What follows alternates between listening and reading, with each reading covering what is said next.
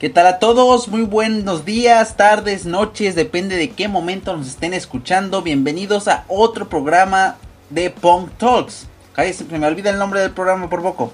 Y bueno, tenemos aquí obviamente a mi fiel compañera Melisa Ledesma. ¿Cómo estás, Melisa, el día de hoy? Muy bien, otra vez gracias por escucharnos y eh, volver a estar con nosotros una vez más en otro episodio de pues... Exactamente, bueno, vamos a, vamos a empezar diciendo que tenemos un programa muy especial el día de hoy, de hecho Melissa va a tomar la batuta en un momento, porque vamos a hablar de un álbum muy especial de otra banda muy especial también, una banda que posiblemente algunos no conozcan, no topen, pero consideramos deberían darle una checada y tener siempre a la vista, pues es una banda relativamente reciente y creo que eh, da para cosas incluso más grandes de la que ya son, ¿verdad? Pero Melissa, mejor preséntanos tú, ¿de qué, banda, de qué álbum vamos a hablar el día de hoy? Vamos a hablar de una banda que yo ya quería hacer una reseña de su disco desde hace un buen rato y espero no extenderme demasiado porque seguramente va a pasar. Pero estamos hablando de la banda Waterparks, en específico del disco Fandom que salió hace ya un año.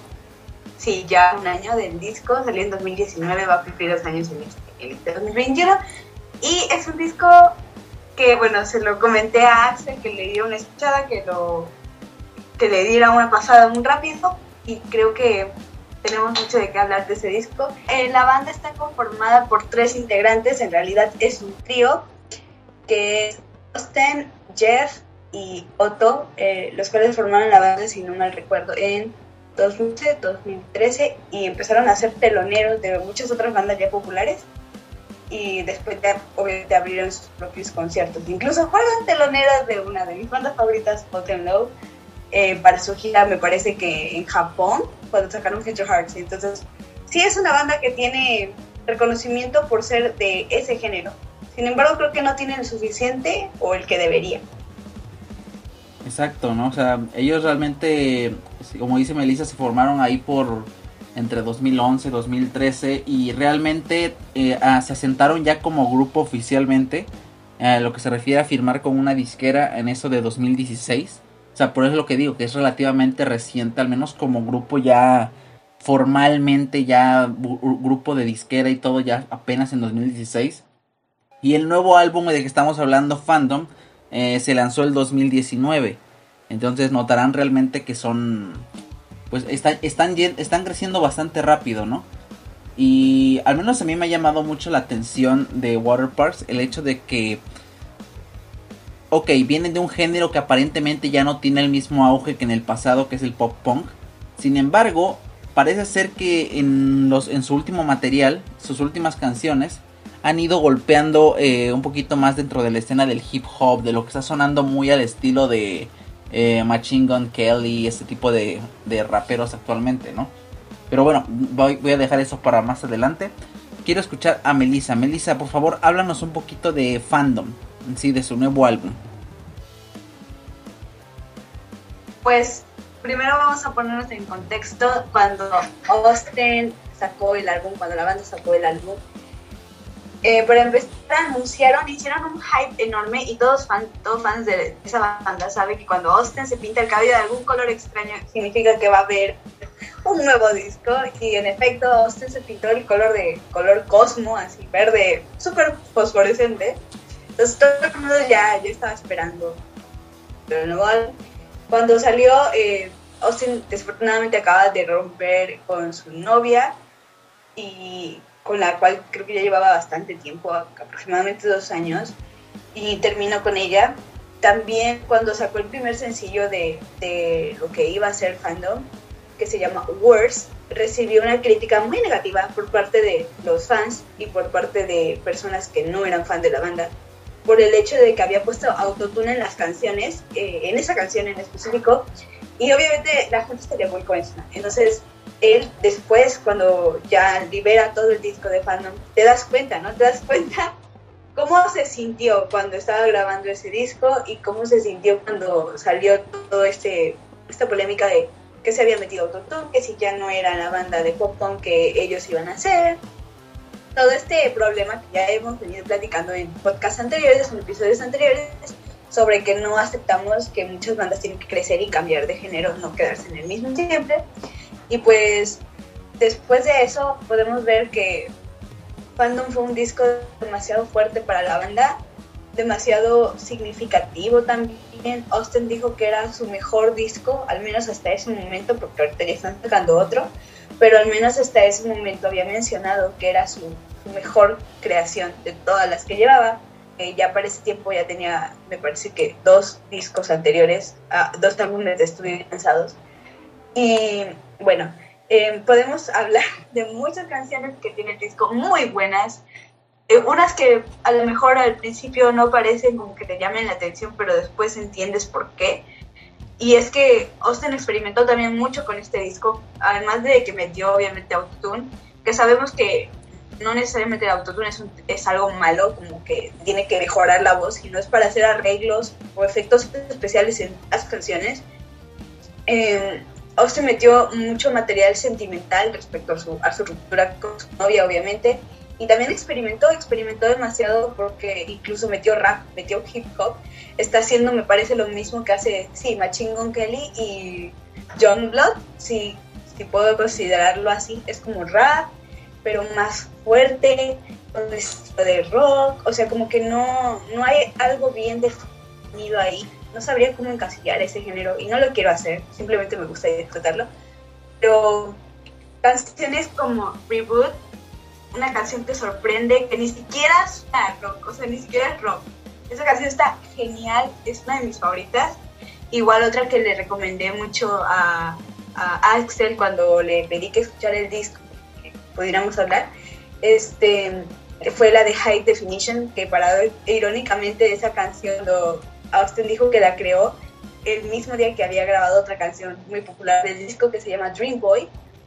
Y en la madrugada él dijo que estaba, tenía unos acordes, unas notas, estaba en su estudio, empezó a crear la canción, tardó una hora en la canción y a las 3 de la mañana ya había terminado con la canción de High Definition grabada, una de las canciones más importantes del disco y definitivamente también una de las más sentimentales creo que está muy bonita. Líricamente el disco es muy fuerte también, obviamente por toda la situación que estaba pasando.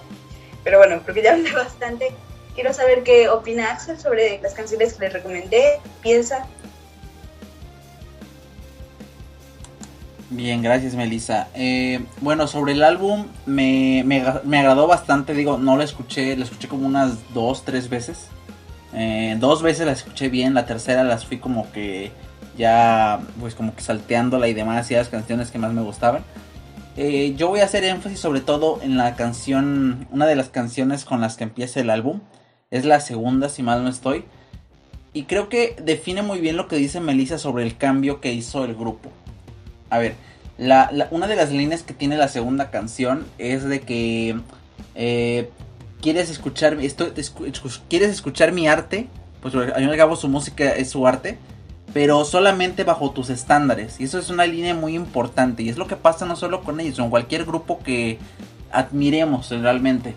Ok, quieres que tu grupo, porque tu grupo te gusta, haga su arte, quieres escuchar la música que hace, lo que sienten, etcétera. Pero al parecer tenemos una manía con molestarnos cuando lo que hacen no cumple nuestras expectativas. O sea, tendemos a tener a los artistas como nuestros empleados o algo por el estilo como de que tienes que hacer música para mí. O sea, más que pensar que realmente si su música es un arte o es un arte para ellos, eh, no busca realmente complacer a nadie, busca complacérselo mucho a sí mismos. Entonces nos, tenemos esta idea de que si tu música no me complace, mm, olvídalo. Eh, te, voy a, te voy a tirar caca, te voy a hacer caca todo lo que hagas. Y es lo que pasa ahorita con Waterparks. O sea, eh, incluso mencionan, el, hace una referencia a la canción de Lil Nas. Si es Lil Nas, sí, la de It's, eh, It's Down Road, no creo cómo se llama la canción, estuvo muy, muy popular el año pasado, eh, o antepasado, no recuerdo, pero hace referencia a que básicamente el rap pudo experimentar con, por ejemplo, el country. y así puede casi cualquier otro género experimentar con lo que se le dé la gana, pero por algún motivo el rock o la música que ellos tocan no puede. Es un pecado, se ve como una blasfemia, no sé. Y creo que ese es el punto al que querían llegar al comienzo del álbum, realmente, o sea, darle un golpe a esas personas que piensan así, que piensan que deben que debe la música debe ser tal y como como ellos decidan, porque como nosotros los escuchamos, deberían estar a nuestra disposición y no es cierto. Y ya sobre el resto del álbum, o sea, digo, eh, empieza mucho con ese tono. Ya el resto del álbum menciona Melissa un comentario muy cierto, es que lo puedo comparar, puede comparar con After Laughter de Paramore. ¿Por qué? Porque tiene estos temas como que muy movidos. Hay canciones eh, relajadas, hay canciones eh, agresivas también, pero tienen un sonido bastante animado. Pero las letras son muy oscuras. Sobre todo veo que muchas letras tienen que ver con la ruptura de Austin con su novia. Más que nada todas estas emociones que le cayeron, las cuestiones de que eh, se siente nostálgico de lo que pasó o por el contrario se siente un poquito mejor como en la canción de I Miss Having Sex, but at least I don't wanna die anymore. Extraño tener sexo pero al menos ya no quiero morir. Y es algo muy curioso porque es lo que pasa a veces con una ruptura. Sabes que las cosas eh, ya no van a... Extrañas mucho esos momentos de alegría con esta persona porque realmente pues, fueron momentos agradables. Sin embargo, eh, sabes que fue para bien. Eh, para bien, para crecer, porque tal vez de nuevo saliste de alguna cuestión tóxica, saliste de una cuestión en la que tal vez no estaban haciendo daño el uno al otro, etcétera, ¿no? Y ese es un mensaje que me parece muy, muy padre de este álbum. De hecho, tiene muchos mensajes que a mi gusto superan a muchas bandas populares del género. Porque vamos a ser honestos y lo comentamos mucho en, capítulos como el de la misoginia en las canciones. Y es que varias de las letras de, de, del pop punk o bandas de este tipo de, de los 2000 en adelante eh, eran moralmente cuestionables en muchos temas que tocaban, ya sea porque te, motivaban a seguir triste, te, motiva, te motivaban a, a, tenerle rencor a tu ex, a la persona que te lastimó, etc. Digo, son, son emociones normales, son emociones humanas, pero mm, me parece que Waterpark sabe hacer canciones que es como sabe que son para la juventud. Eh, sean lo suficientemente divertidas, lo suficientemente jóvenes, pero también lo suficientemente maduras y que te dejen un mensaje agradable al final. Y es algo que muchos no aprecian lo suficiente. Yo creo que es lo que más aprecié en este momento de este álbum de Waterparks. Mm, esto es lo que tengo que decir por el momento, Melissa. ¿Algo que quieras agregar? Sí, que en la canción que mencionas, la de Watch What's Happening Next, es cuando dice, no me amas eh, de la misma manera, es una pena, porque él dice, quiero ser millonario antes de cumplir los 30, quiero tener camisas cool, quiero tener anillos fríos, quiero eh, jetpacks para todos mis amigos, quiero tener una casa grande, pero también él dice eso como contraparte para decir que se siente mal porque no puede expresar todo lo que quiere en sus canciones sin ser publicado. Y me da risa porque en esa, en esa canción hay una letra que dice, You don't love me the same, it's such a fucking shame. I don't deserve this much as all you pop tapes. O sea, no, no merezco lo mismo como tus eh, artistas de pop favoritos. Como que yo no merezco esto que me está pasando. Y de hecho hay, hay otra, la de I Miss Having Sex. Eh, él se pregunta como de cuándo van a... Siempre me preguntan de que cómo conseguí el nombre de la banda, eh, cómo hago esto, cuál es mi nombre verdadero, pero nadie piensa como que tú cuándo vas a celebrar para mí en vez de yo celebrar para ti. Como muchas cuestiones personales y sobre todo obviamente el disco se llama fandom porque obviamente va para el fandom. Em, es una crítica, definitivamente es una crítica para, para el fandom, para aquellas personas que dicen quererlo y simplemente le dan la espalda cuando él dice que, que se siente triste o que no está bien o piensa que, porque Austin tiene una personalidad bastante bromista, tengo que decirlo, he visto un montón de entrevistas con él, que le han hecho en radio eh, con BuzzFeed, y él es bastante bromista, como que siempre trata de hacer reír a los demás, como que no, no, no lo tomen mucho en serio, pero él él en sus canciones habla que por dentro él se siente pues vacío, se siente muy solo y parece alguien muy frívolo, ¿no? Muy muy centrado en sí mismo, a lo mejor muy egocentrista, pero él dice que pues no se siente así, que realmente la gente lo ve así y piensa que es muy eh, superficial porque quiere cosas caras y así, pero que eso no significa que por dentro esté feliz. De hecho, pues él, él lo comentó, ¿no? Lo comentó en esas canciones y definitivamente creo que es un álbum, hablando musicalmente, ya le dije a Axel y lo acaba de comentar también, que es muy parecido, es muy parecido a After Laughter porque maneja canciones muy que al inicio parecen ser muy animadas, muy divertidas, pero en realidad tienen una letra más oscura, más profunda. También la canción de Reboot y la Turland definitivamente son para la ex, obviamente, pero tampoco creo que es importante el tema de que a, a, usted no lo toma como para tirarle a la ex, sino de decir, tú me hiciste esto y me siento de tal manera y yo ya no quisiera volverte a ver, o sea, no quisiera volver a saber de ti. También la, la canción de Easy to Hate, él hace mucha referencia a los colores y él pone mucho hincapié en esto porque él tiene la enfermedad, eh, o sí, es una enfermedad congénita que me parece que es la sinestesia, que él cuando a, lo mejor escucha alguna palabra, él siente algún sabor en la boca o ve algún color con ciertas palabras. Entonces para él, hablar de los colores, hablar de lo que sientes, muchísimo más importancia, más importante, toma más importancia cuando entiendes que tiene esta, esta enfermedad. Entonces, eh, definitivamente creo que es un álbum muy bueno y si lo quieren escuchar, no es de rock, no todo es de rock, la mayoría de las canciones sí.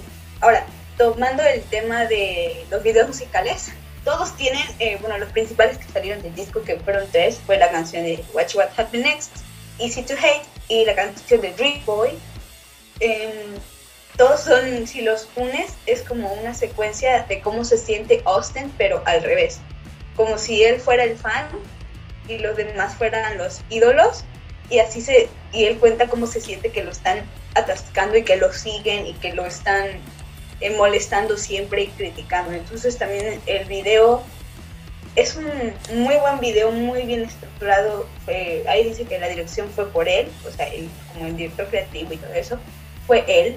Entonces, definitivamente podemos ver que Austin tiene muchos puntos de vista respecto a su fandom y en el disco obviamente lo demuestra muy muy bien. Es un disco definitivamente muy bueno. Creo que yo me sentí bastante identificado con ese disco por el hecho de que todo lo que sientes no necesariamente tiene que estar reflejado a lo mejor en una ruptura, de un novio o algo así, sino puede ser aplicado en ciertos aspectos que te puedan pasar en tu vida personal. Y aún así van a funcionar, las canciones van a funcionar. Son canciones muy buenas, canciones fuertes, algunas de rap, otras de más de rock, más tirando al pop punk. Pero había un comentario en, en una en la canción de Reboot en YouTube que decía Austin is my favorite SoundCloud rapper Sí, porque él hace también, tiene un como alter ego en SoundCloud donde sube canciones de rap. Entonces él, ya está muy influenciado por eso y al final iba a terminar eh, viéndose en alguno de sus discos, en alguno de sus materiales y obviamente podemos apreciarlo aquí. Si quieren escuchar Water Parks, les recomiendo que se vayan a escuchar principalmente ese disco porque les va a gustar. Es un disco orientado completamente al público juvenil, eh, aquellos chicos que se sienten rebeldes, no como en la época de los 2000, pero se sienten rebeldes, se sienten como fuera de lugar, a lo mejor no, no muy entendidos, entonces definitivamente sí creo que es un disco que si tú no sabes qué escuchar, un día estás aburrido y ya no quieres escuchar las mismas 20 canciones que te sabes, buscas el disco, la primera canción que te aparezca seguramente te va a gustar y te vas a seguir con la otra, porque además los ritmos son muy enganchantes al primer momento que los escuchas. No necesitas escuchar la canción dos, tres veces para entenderle, con una que la escuches te va a gustar. Entonces, supongo que ya me alargué bastante. Esta cosa ya también se alargó bastante. No sé si Axel tenga otra cosa que agregar respecto a su opinión, aparte general también del disco, alguna conclusión. No, pues ya para pues para cerrar porque ya se nos terminó el tiempo de pero fue muy bonita todo lo que dijiste, muy bonito todo lo que comentaste, me gustó. El álbum en lo que a mí respecta me agradó bastante, digo. Tío, no, no frecuento water parks, pero al menos de lo poco que había escuchado me había agradado. Y ahora que escucho el álbum entero, digo, wow, estos chicos sí tienen no solamente potencial como, como eh, músicos de rock, sino como músicos en general. De nuevo, yo creo que deberían tener muy en bajo el radar a water parks.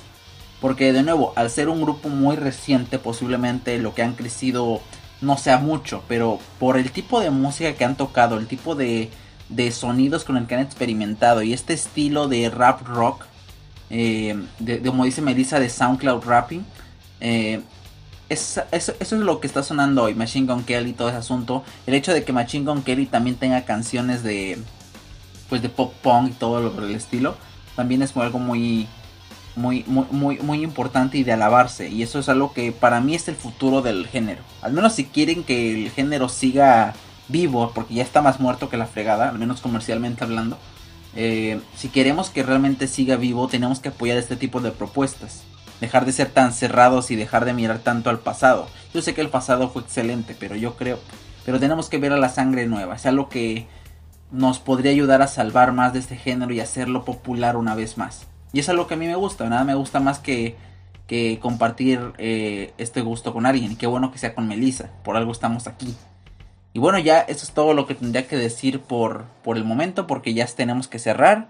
Eh, gracias a Melissa nuevamente por la recomendación, por platicar al respecto de este álbum. Esperando que ustedes se, se motiven a escucharlo y darle una oportunidad. Y pues nada, que sigan escuchándonos. Melissa, ¿algo que decir para despedirnos? pues como ya dijiste, que le den una oportunidad a Waterparks, quieren escuchar algo nuevo, algo diferente, algo que salga de su rutina, a lo mejor, y que no se cierren, siempre escuchen nueva música para saber qué más les puede gustar. Eh, no se olviden de seguirnos en nuestro, nuestra página de Facebook que se llama igual Tom Talks. Me encuentran rapidísimo, no creo que se tape mucho. Y espero también que obviamente nos sintonicen en el siguiente podcast, que esperemos sea la próxima semana. No, si quieren dejarnos alguna, algún comentario, alguna recomendación, otro tema que tocáramos, algún disco que quisiera que escucháramos, pues obviamente lo dejan en los comentarios de los posts de Facebook. Y supongo que eso es todo. Así es, como menciona Melissa, por favor síganos, comenten y claro, aquí vamos a estar. Muchas gracias por estar con nosotros en esta ocasión. Yo soy Axel R de la Gala, gracias a Melissa Ledesma y nos vemos en la siguiente.